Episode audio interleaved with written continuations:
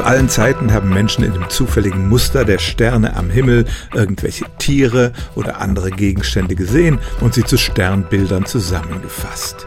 Einige davon sind die Sternzeichen, die in der Astrologie verwendet werden. Sterne, die zu einem Sternzeichen gehören, sind nicht unbedingt nahe beieinander. Sie können sich in ganz unterschiedlichen Entfernungen zu uns befinden und die Distanz zwischen ihnen kann sehr groß sein. Deshalb haben sie eigentlich astronomisch keine Bedeutung, außer dass man mit ihnen ganz gut den Himmel in kleinere Sektoren unterteilen kann. Und genau das hat die Internationale Astronomische Union gemacht. Sie hat den Nord- und Südhimmel in 88 Regionen aufgeteilt, die jeweils nach so einem Sternbild benannt sind. Übrigens Sternbilder, die aus verschiedenen Kulturen stammen.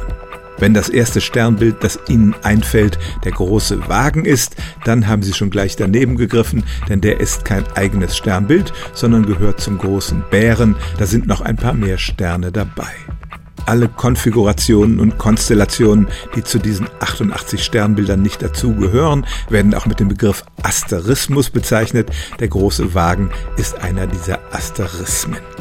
Also, Sie können gerne anfangen, irgendwelche Muster am Himmel zu sehen und denen Namen zu geben. Ein Sternbild wird das aber nicht sein, denn deren Zahl ist ganz offiziell auf 88 begrenzt. Übrigens, diesen Beitrag finden Sie in der ARD Audiothek. Im Podcast Stimmt's?